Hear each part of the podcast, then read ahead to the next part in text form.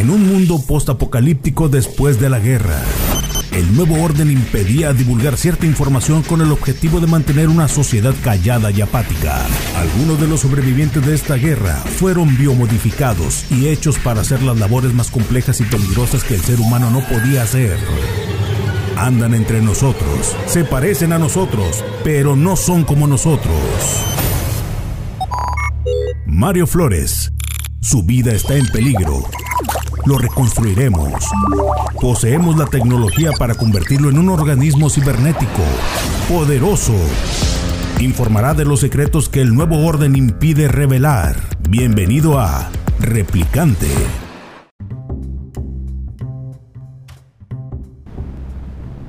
Hola, ¿cómo están? Bienvenidos a este espacio digital de Replicante. Mi nombre es Mario Flores y hoy tenemos un tema que por decir no es ni tabú, pero es un tema que implica fuerte eh, el progreso de México, por así decirlo. Tenemos aquí a Rogelio Gutiérrez Royer, contador, matemático, administrador, que nos vas a venir a platicar de este, este tema de los tratados de Bucareli. Sí, ¿qué tal? Gracias, buenos días. Eh, bien, pues sí, efectivamente, vamos a hablar de un tema que a mí me apasiona mucho. Yo soy muy aficionado a las noticias de tipo de negocios, de, economía, de finanzas, pero básicamente mm, las situaciones que a México lo tienen este, pues en pausa económica, social y hasta políticamente. Ese tema, el, Tratado de Bucareli, hay un mito que persigue de manera muy perjuiciosa a la conciencia del mexicano. Este tratado, dicen los que les gusta seguir los mitos, dicen que este tratado obliga a nuestro país desde el año del siglo pasado, en 1920-21 por ahí, obliga a México a no desarrollar tecnología, a no desarrollarse científicamente. ¿Eso es cierto o es un mito? Es un mito lamentable mito. ¿Y por qué digo ¿Estamos lamentable? hablando de tecnología de cualquier tipo o tecnología, este, armas o...? Bueno, no habla, bueno, es que como es un mito, Sí. cada quien le agrega un cachito al mito. Unos dicen que es pura cuestión tecnológica de industria, otro que militar y en sí, ¿verdad? Porque fi- finalmente es un mito, el mito es más maleable. Una mentira se malea, pues como, que, como cada quien le quiera agregar. Realidad, no es cierto. En ningún lugar del tratado que yo he leído, y miren que hay mucha documentación al Es que hay mucha información. Hay y hay mucha mucha información. desinformación también, ¿no? Así es. Y ahí me voy a eh, hacer un pequeño paréntesis en, en la cuestión tecnológica. Hace 20 años mi celular nada más servía para hablar. Sí. Ahorita sirve para hablar, para grabar. Es una computadora, como internet. quien dice. Tenemos unos sistemas de tecnología muy avanzados y aún así seguimos desinformados. Oye, Sí. antes a lo mejor eh, comentar, ¿de dónde salió este tratado de Bucareli o quién lo conformó o qué fue lo que sucedió? Ok, mira, eh, los el Tratado de Bucareli sí existe. Sí. sí existe, pero no tiene nada que ver con que México le, le- le sea prohibido desarrollarse tecnológica y económicamente. Es una mentira. ¿De qué trata? El Tratado de Bucareli fue una presión, para variar, de Estados Unidos porque muchos intereses estadounidenses en México sufrieron daños con la Revolución Mexicana. Cosa que en cualquier guerra pasa, ¿va? Todos los países que tuvieron guerra, pues hubo daños para todos lados, ¿verdad? Sí. Si aquí había industria y, y- y- es- y ciudadanos americanos radicados en México, la revolución pues les ocasionó daños, escaparon de sus propiedades, se quedaron abandonadas, las tomaron los, los revolucionarios, en fin. El detalle es que de eso trata realmente el, el Tratado de Bucareli, de que México indemnice, indemnice a los estadounidenses que se, se, se vieron perjudicados económicamente. Inclusive viene una serie de cosas Sí. muy claras de lo que es. Y en ninguna parte dice que México no puede hacer. Dice, págame lo que me debes. En pocas palabras, ¿qué es? Este tratado es para que me pagues lo que me debes. ¿Cómo lo vas a hacer? Así. Entonces, ahí radica la gran mentira. Ahora, ¿e- ¿en qué afecta esto? Yo no sé quién inventó el mito de que México no se puede desarrollar. No sé, no sé dónde salió, lo desconozco. Porque de hecho en varios noticieros hace bastantes años mencionaban que precisamente el, el tratado venía a sofocar eh, muchos de los avances o el progreso que básicamente quería tener México. Ahorita que comentas lo de la tecnología, este que yo lo que escuché en aquel momento, por, por eso te digo que a veces estamos eh, desinformados. Ahorita que tú comentas ese detalle, pues nos vas a quitar a lo mejor todo, esa, todo ese velo negativo este, sobre este detalle. Lo que se comentaba en aquel momento obviamente ya lo dijiste, lo de la tecnología, que ciertas empresas no se pudieran, no pudieran entrar a, México, precisamente de tecnología, de avance este tanto automotriz, pero aunque es mentira, porque pues ya ves que hay muchas empresas aquí de ese giro. Aquí estamos rodeados de muchas marcas de ¿Qué vehículos. es lo que pasa? Entonces, es básicamente para hacer un pago, por así decirlo, por, de tanto tiempo. Sí, es, es como lo comentaba, es, es indemnizar a ciudadanos e intereses estadounidenses sobre los daños que sufrieron en la Revolución Mexicana. Como es un eh, evento bélico, pues obviamente hubo daños. Pero ahora aquí, aquí va, aquí va lo, que, lo que es mi reflexión en ese sentido. Repito, yo no sé quién inventó eso de que México no se puede desarrollar, no lo sé, eso sí Lo he investigado de dónde salió, porque hasta ahorita no lo he encontrado por qué. Pero, pero aquí el detalle es que si tú tienes que estar indemnizando, pues obviamente pues estás martirizando la economía de un país, ¿no? De hecho, le pasó a Alemania. Pues sí, la, división que tuvieron. Exactamente. Eh, de hecho, eh, cuando las dos guerras mundiales, Alemania perdió. Sí. Y en los dos tratados, sobre todo en la Primera Guerra Mundial, se le dijo, tú no te vas a... Y ahí sí estás por escrito. ¿Pero por qué? Porque ahí sí es peligroso. Sí. Pues Alemania sí era peligroso. Sí, no, no, en la Primera Guerra Mundial ya ves que quisieron o trataron de hacer precisamente un acuerdo para sofocar de que ellos no se no se pudieran sublevar para una Segunda Guerra Mundial y pasó. Y pasó por descuidos y por lo que tú quieres y mandes. Sí, bueno, México no fue el caso. México, para empezar, no es una potencia bélica como para que le haga algo a Estados Unidos, para empezar. Sabemos que Estados Unidos siempre tiene una política, una política internacionalista muy, muy agresiva, muy hostil y siempre quiere imponer a los demás países sus, eh, sus argumentos y sus acuerdos. Bueno. Pero ¿cuál es lo triste aquí con nosotros? Que ese invento, porque es un invento, es un mito, afecta a México. Fíjate algo muy curioso que de, hecho eh, estoy aquí investigando y dice que el embajador este norteamericano James Rockwell este mencionaba como a este a Calles, a Plutarco Elías Calles, Así es. como un comunista y una seria amenaza para la... Pues obviamente los estadounidenses siempre han estado este, en contra de, todo tipo de situación comunista, ¿no? Es que ese es el otro tema que deriva de esto mismo. Ah, dentro de este tratado hay un trasiego que tiene que ver básicamente con la constitución de 1917, que fue donde por primera vez se señaló que todo lo que estuvo en el subsuelo del territorio mexicano era del Estado. Ese pero ahorita lo, toco más adelante. Ahorita lo que voy a tocar es el siguiente. ¿Por qué México no progresa? Por estos mitos. El mexicano lamentablemente le gusta echar la culpa o a otras personas o a otros factores. Es decir, ¿por qué estoy pobre? Ah, no, es que los ricos nos, nos explotan. Ah, por eso soy pobre ah, no, es que no nos desarrollamos porque hay un tratado que no nos deja ni modo, nos que aguantar. No, eso está mal porque hasta en lo personal como ciudadano tenemos la obligación de salir adelante. O sea, no echarle la culpa a otros, no agarrar pretextos. ¿Para qué? Para, yo no voy a justificar mi fracaso por otros. Si mi país tiene problemas es porque le falta políticas públicas, acuerdos empresariales, que el gobierno realmente apoye al desarrollo del país. Tenemos las instituciones. Aún así somos la economía número 3, estamos entre la 13 y la 15 en, tamaño de economía. No es mala posición.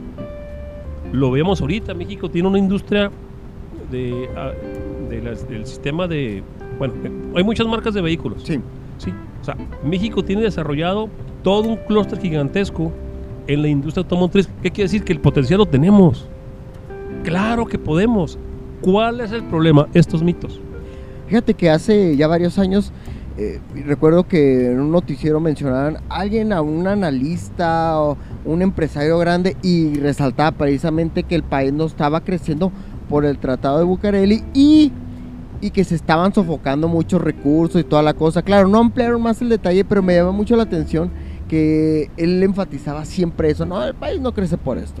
Y Lolo lo resaltaba, oiga, ¿y usted cómo va? Pues nosotros tuvimos un- una baja de quién sé cuánto por ciento y todo, pero siempre resal- lo mencionó como unos cuatro o cinco veces. Entonces, lo, eh, creo que la gente, o menos yo en ese, esa, esa vez, a mí sí me creó una percepción, dije, ah, caray, pues, o sea, pues esto está muy mal.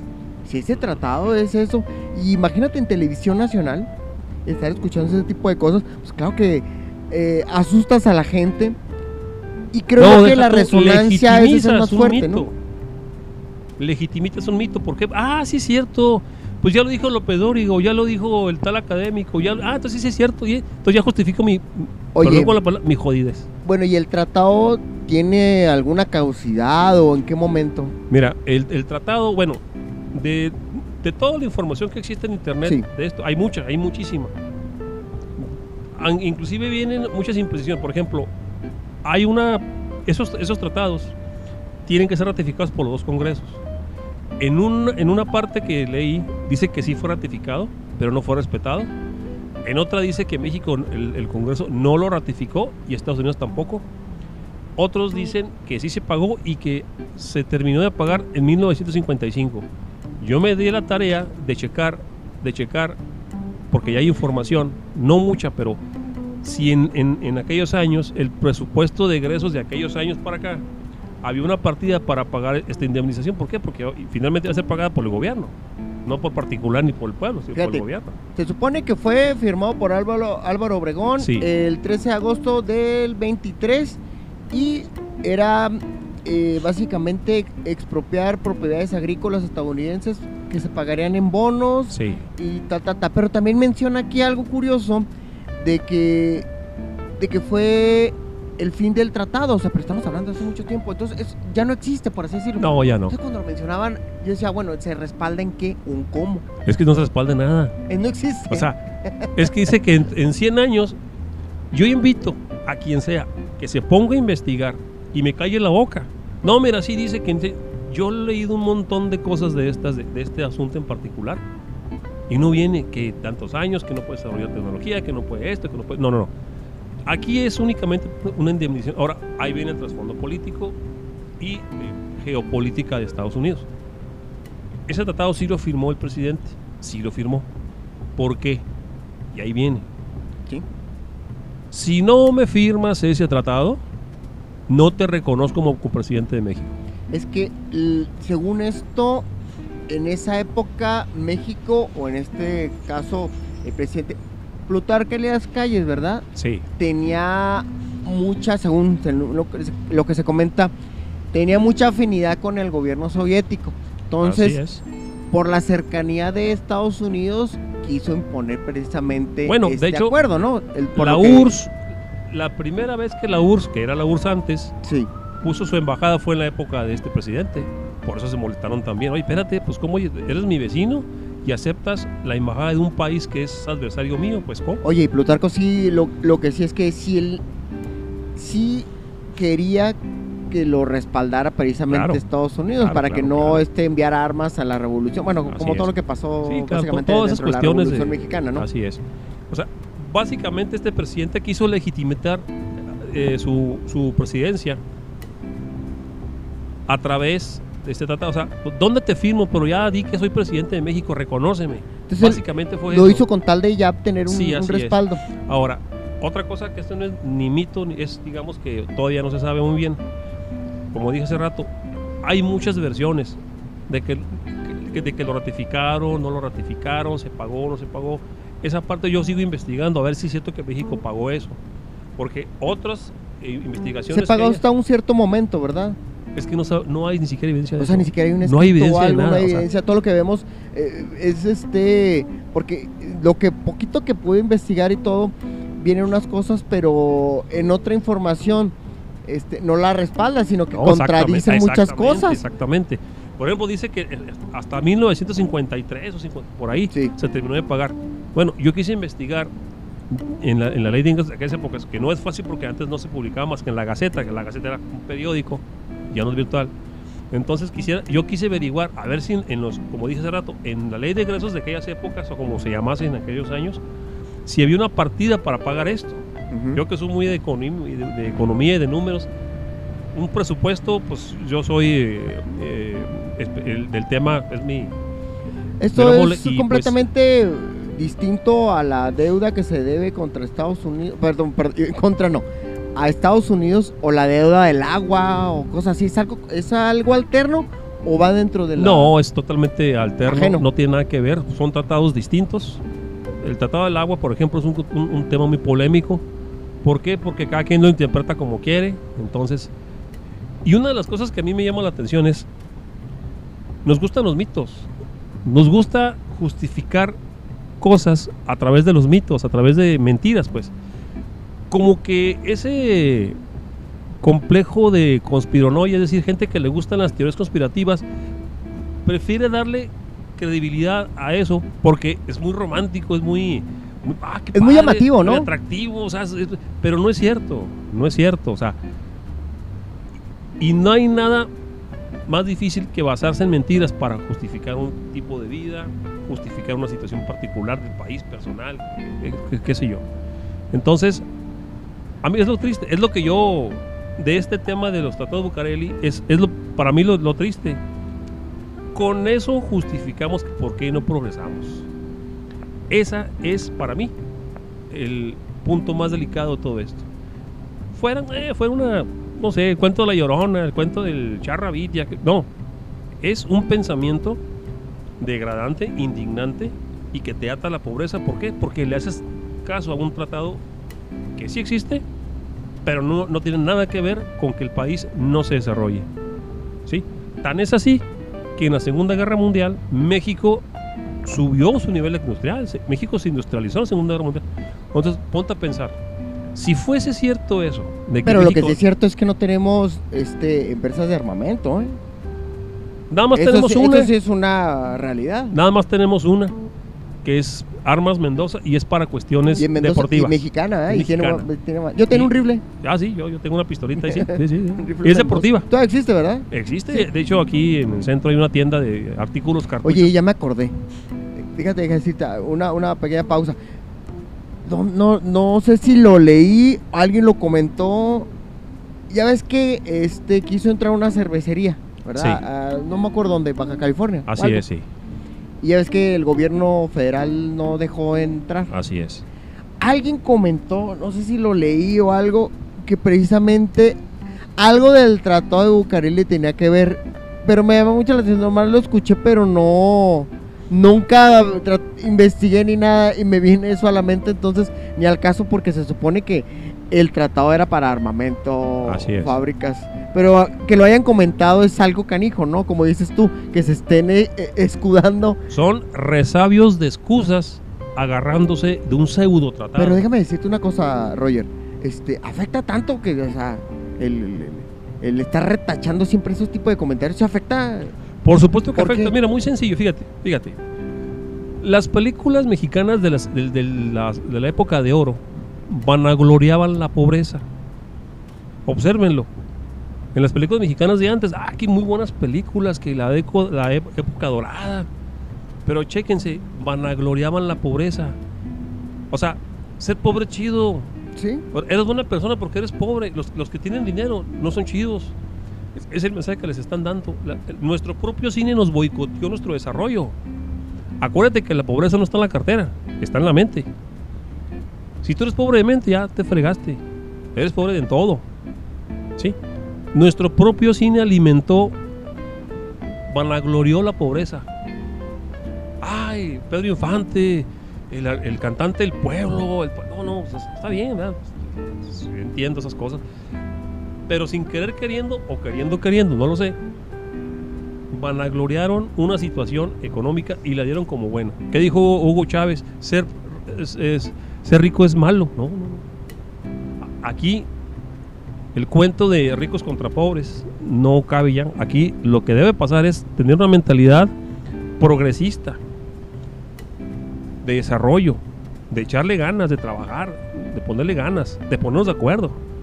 Eso, es, eso que pasó allá en, la planta de, de- en Mexicali, que no se hizo, fue básicamente por un capricho y Del presidente. del presidente, porque él, bueno, yo no, pues, es nuestro presidente, pero no comulgo con muchas de sus ideas, porque él mismo estaba vanagloriando de que los pobres, que no sé, que primero, pues sí, pero para sacarlos de pobres, no para que sigan siendo pobres. Desconozco los detalles técnicos de esa planta que iba a hacer. Lo que sí sé es que la decisión de cerrar ese proyecto se basó en un, en un supuesto, una supuesta consulta pública que nunca, nunca se supo cuál fue. Y no se basó. Oye, que- sí hubo consulta. Sí hubo consulta. Se supone, yo no sé dónde está esa consulta. y mira que. Ahora que vamos a tener la consulta de los presidentes, a ver también, eso, bueno, quién sabe cuántos Bueno, la ventaja de esa miles consulta. de millones también. Así es. La ventaja de esa consulta que, que se va a hacer, la organiza el INE. Que no hay dinero, Que no hay dinero, ¿verdad? o sea, para gastar. Pues sí, pero. bueno. pero Oye, fíjate que hay algo bien curioso, eh, este, eh, haces, bueno, el cuento o película de, de Cuento de Navidad de Charles Dickens. Hay algo bien curioso porque dentro de toda la historia personal de, de su vida, de hecho en una de las películas lo resaltan, le critican mucho ese detalle de que este vanagloriaba o hablaba siempre de las personas pobres. Es algo muy curioso porque hubo varios reclamos y le decían, oiga, es que usted este, vanagloria algo y eso nos afecta a la sociedad. Creo que cuando tú lo estás viendo y todo, este, pues a lo mejor para él era de mucha importancia. Y a lo mejor como una historia y todo, pero sí me llama mucho la atención. No sé qué, empresario le comenta en, en aquel tiempo que le dice que porque que es padre lo que escribe, que no respeta mucho de lo que de, muchos detalles cómo ve a la, a la economía ya es que el viejito que es malo y si te acuerdas del cuento Sí. de navidad ¿verdad? que es este eh, Ebenezer Scrooge verdad Sí. que, se le aparece Tres, este, tres fantasmas del pasado, el, el- el presente y el futuro. Entonces, dice, ¿cómo hacer ver mal la economía o cómo hacer ver mal a la gente que trabaja fuertemente, como un Así es. ogro, como algo? Entonces me llamó mucho la atención porque empezaron a analizar después que eso realmente, ciertamente, es lo que tú comentas sobre las películas, pero bueno, eso fue un cuento Y, de y es que ese es el de detalle. Dickens. Ahora, no solo pasa en México, eh, pasa en muchas partes. Y eso pasa con el Bucareli, dices tú. Eso pasa con Bucareli y con otra, con otra serie de ideologías. Mira, eh, yo tengo muchos amigos que son de ideología de izquierda. Me dicen, es que los ricos se hacen ricos porque explotan a sus trabajadores. No digo que no. Sí, hay empresarios abusivos que por supuesto los hay, claro. Yo soy contador, llevo años en este, en este asunto. De te das cuenta de muchas y me doy cosas. cuenta de muchas cosas. Por ejemplo, ahí les va. Muchos creen que los empresarios tienen en su colchón un montón de dinero. Me consta. Rogelio, acabo de pagar la nómina y yo me quedé con mil pesos nada más para llevar a mi casa. Empresarios.